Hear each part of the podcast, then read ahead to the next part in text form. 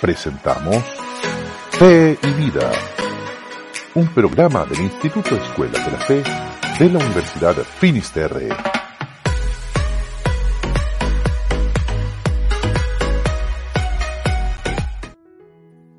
Hola amigos, muchos saludos. Sean todos muy bienvenidos a este nuevo programa Fe y Vida. Este es nuestro segundo programa, nuestro segundo episodio de esta temporada 2021. Y a mi lado, como siempre, Patricio Jaramillo Fernández. ¿Cómo estás, Patricio? Don Gonzalo, un gusto saludarlo. Muy bien, ¿y usted cómo está? Muy bien, gracias. Aquí estamos, nuevamente en Fe y Vida. Sí, pues, semanalmente, acompañando, tratando de hacer este vínculo, ¿no? Esta temporada 2 dedicada a la doctrina social de la Iglesia, siguiendo este compendio. Justamente, y bueno, para ya comenzar rápidamente en tierra derecha, ya que eh, tú mismo, Patricio, lo has mencionado, eh, habíamos mencionado y habíamos dicho en nuestro episodio anterior que eh, uno de los documentos que vamos a utilizar centrales también para nuestros análisis semanales y nuestros diálogos semanales es justamente el compendio de la doctrina social de la Iglesia.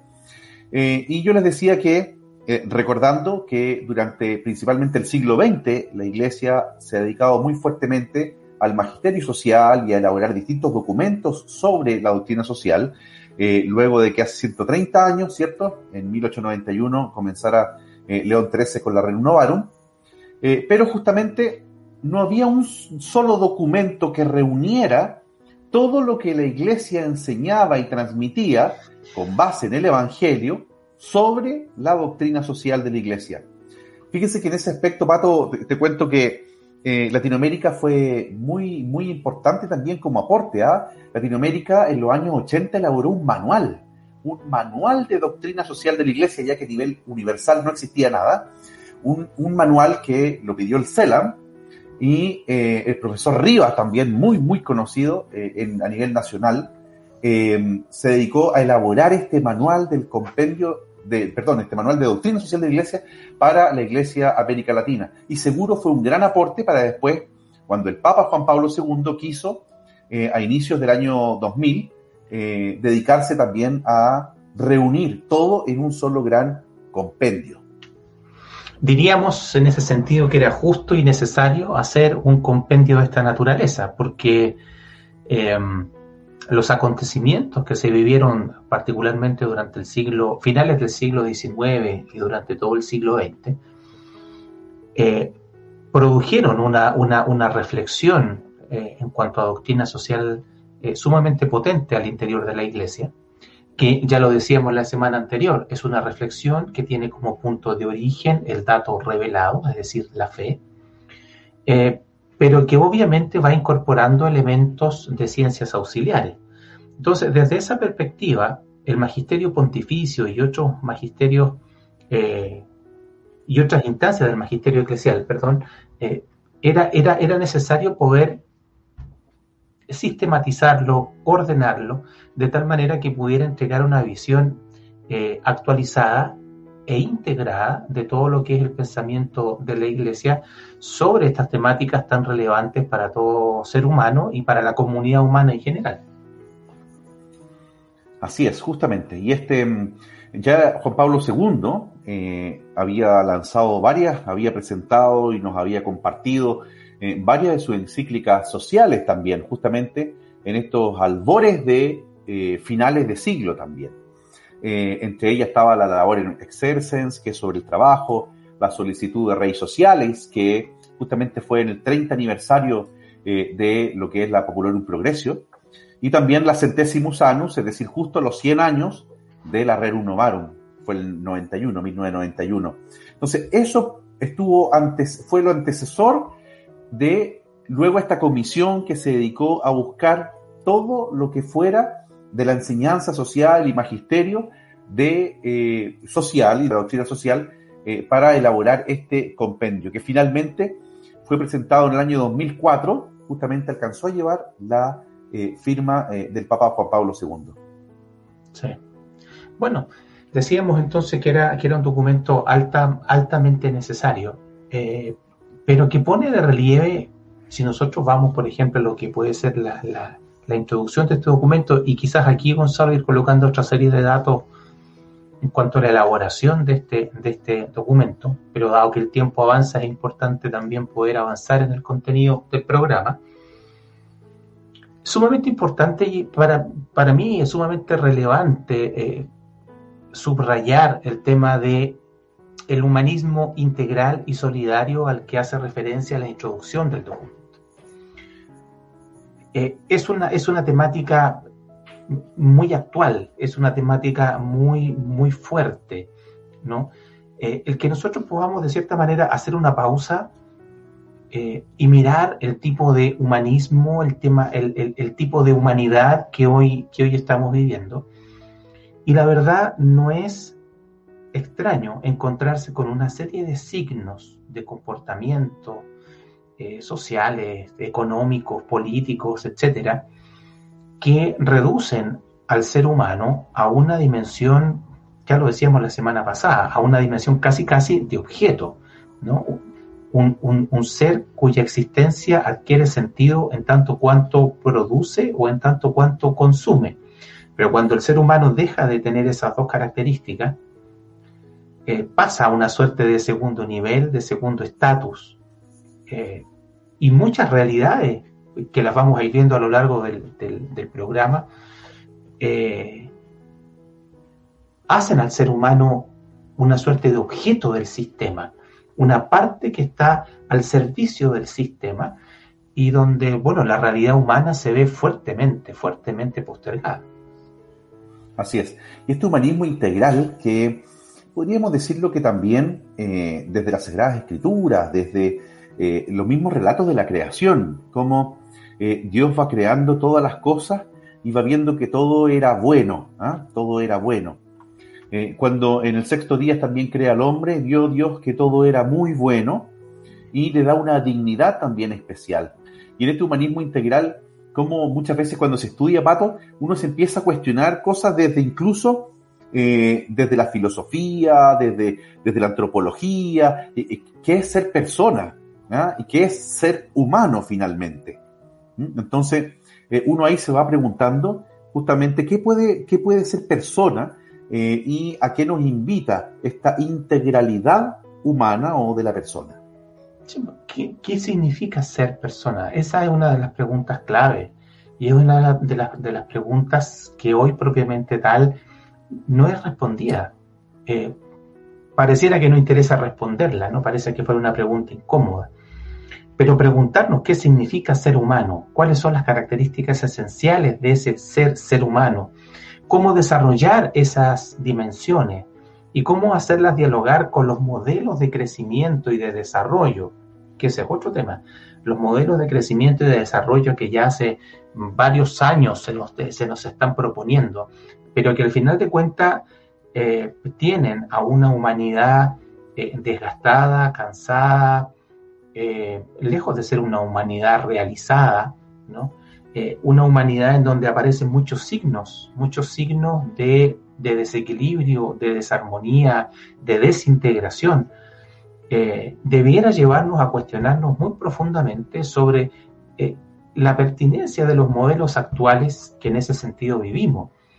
Eh, y no sería extraño que de cierta forma pudiéramos tener una actitud mucho más crítica, crítica en el sentido de analítica, de reflexiva, de una actitud que nace con una eh, dimensión más pensante de nuestro ser ser humano. Pero, pero hoy día eh, prácticamente no queda tiempo para preguntarse por esto. Hoy día básicamente la idea está en el sobrevivir, en el pasar el día a día, en tener la cabeza fuera del agua, como se dice y prácticamente no queda tiempo para preguntarse por este humanismo integral, de la cual eh, habla este primer documento y que al final eh, es la gran razón de ser de, de, todo el tema de la doctrina social en una dimensión individual, pero obviamente también en una dimensión colectiva.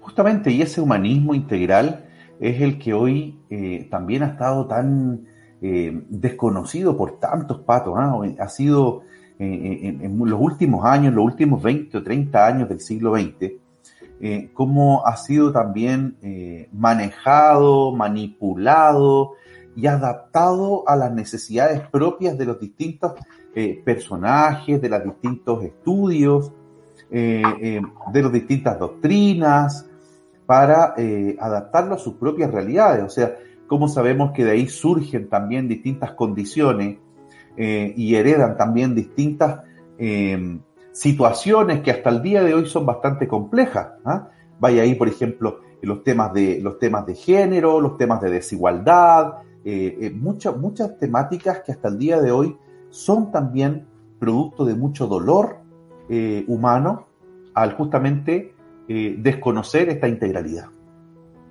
Sí, hay una, hay una gran fractura, hay una gran brecha entre lo que muchos documentos actuales hablan del tema del ser humano, de la dignidad humana, del ser humano al centro de versus lo que, lo que realmente pasa y lo que realmente sucede. Eh, eso se ve en todo orden de cosas. Obviamente en el tema político, obviamente en el tema económico, eh, obviamente en el tema salud, obviamente en el tema educación. Nosotros la semana pasada hacíamos la reflexión, cómo hoy por hoy la educación está más emparentada con, una lógica económica que con una lógica de desarrollo antropológico o de desarrollo cultural, eh, como era antes. ¿no? Hoy día la educación está íntimamente asociada a un modelo en donde básicamente tú tienes que formarte como un ente productor, con un ente capaz de producir. Y el modelo en sí está alineado eh, en esa, con, con, esa filosofía.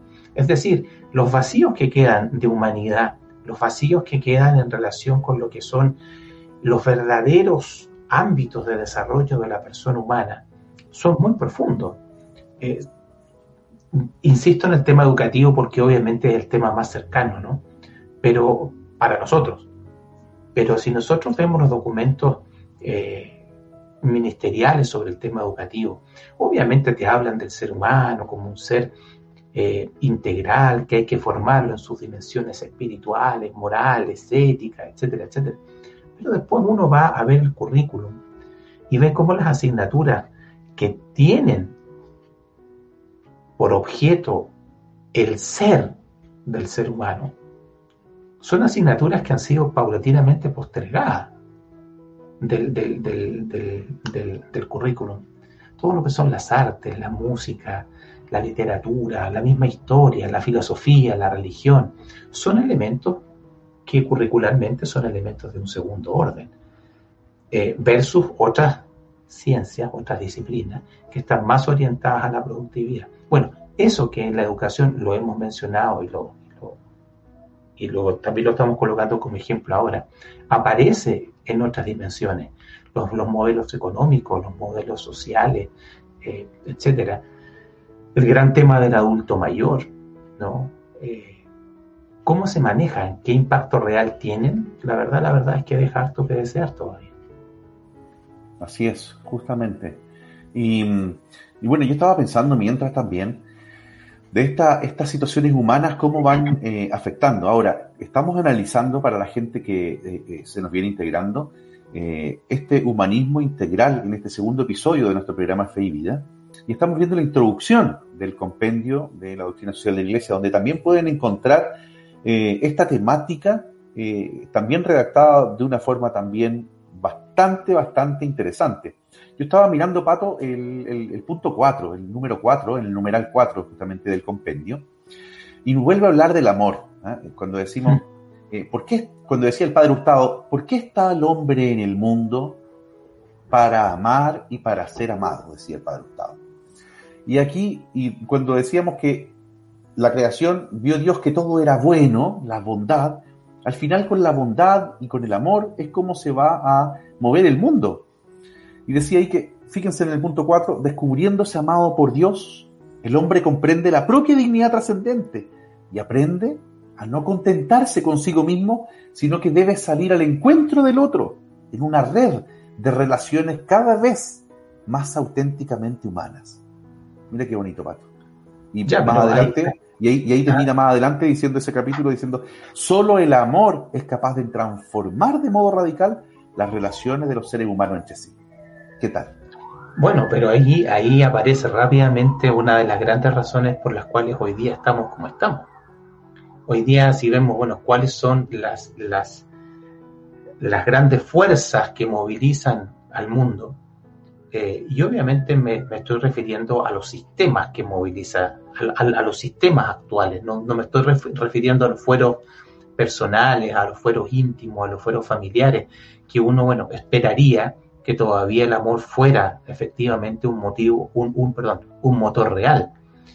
Pero definitivamente los, los, los cánones que tenemos en la cabeza en cuanto al desarrollo no están ligados efectivamente, y yo insisto en el concepto de efectivo, porque en el discurso puede ser que sí, pero en la práctica no pasa.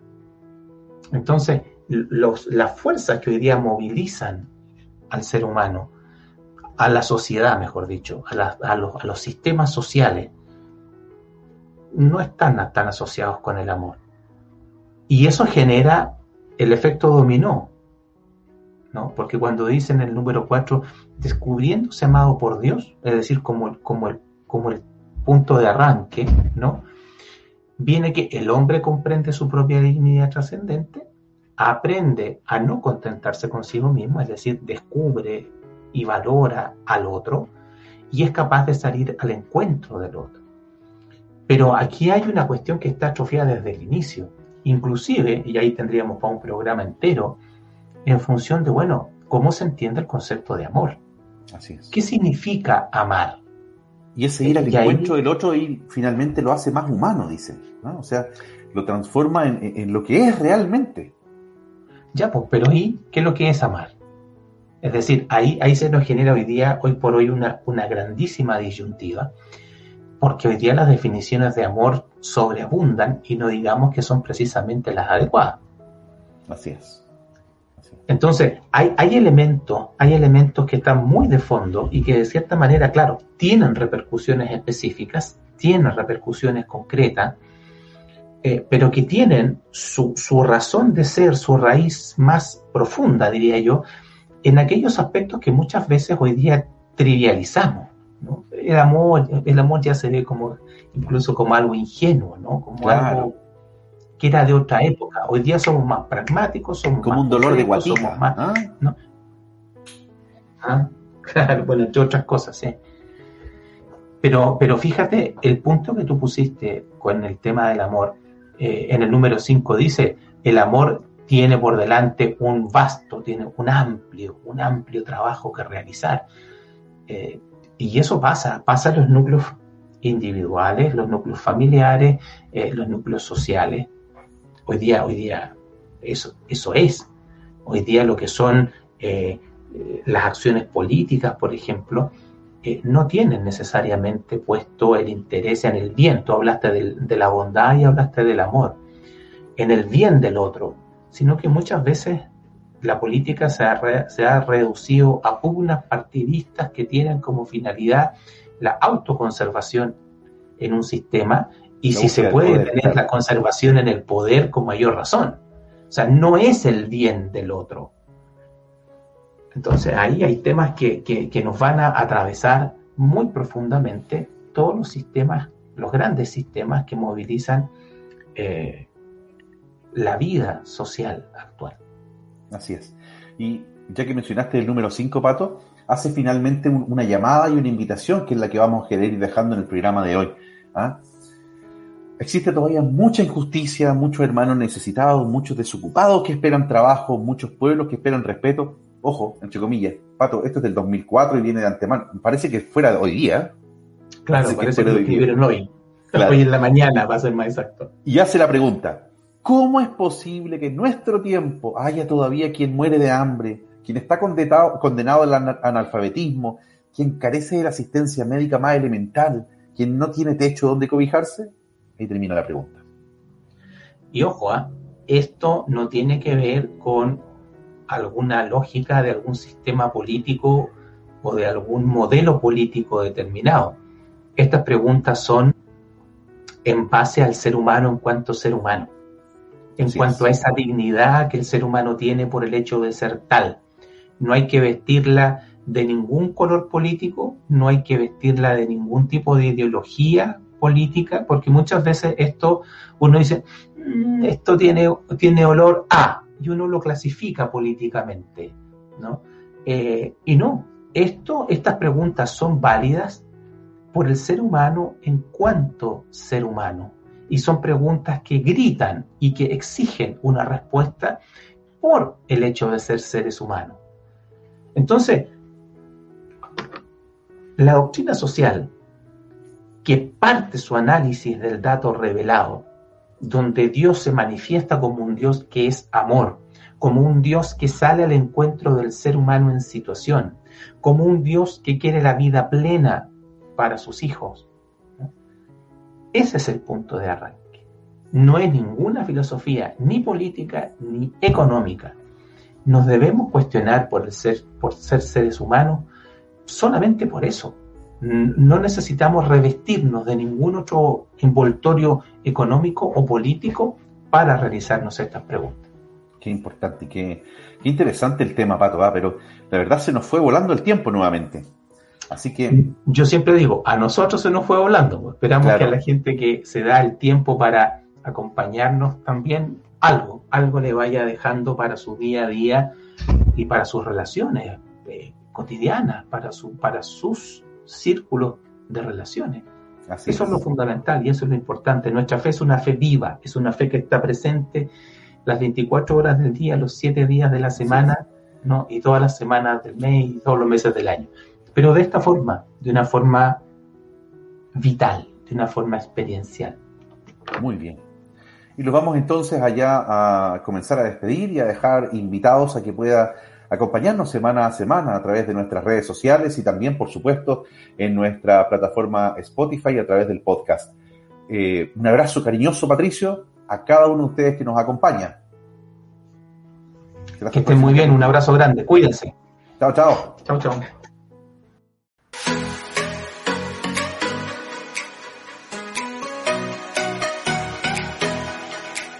Hemos presentado Fe y Vida del Instituto Escuela de la Fe de la Universidad de Finisterre.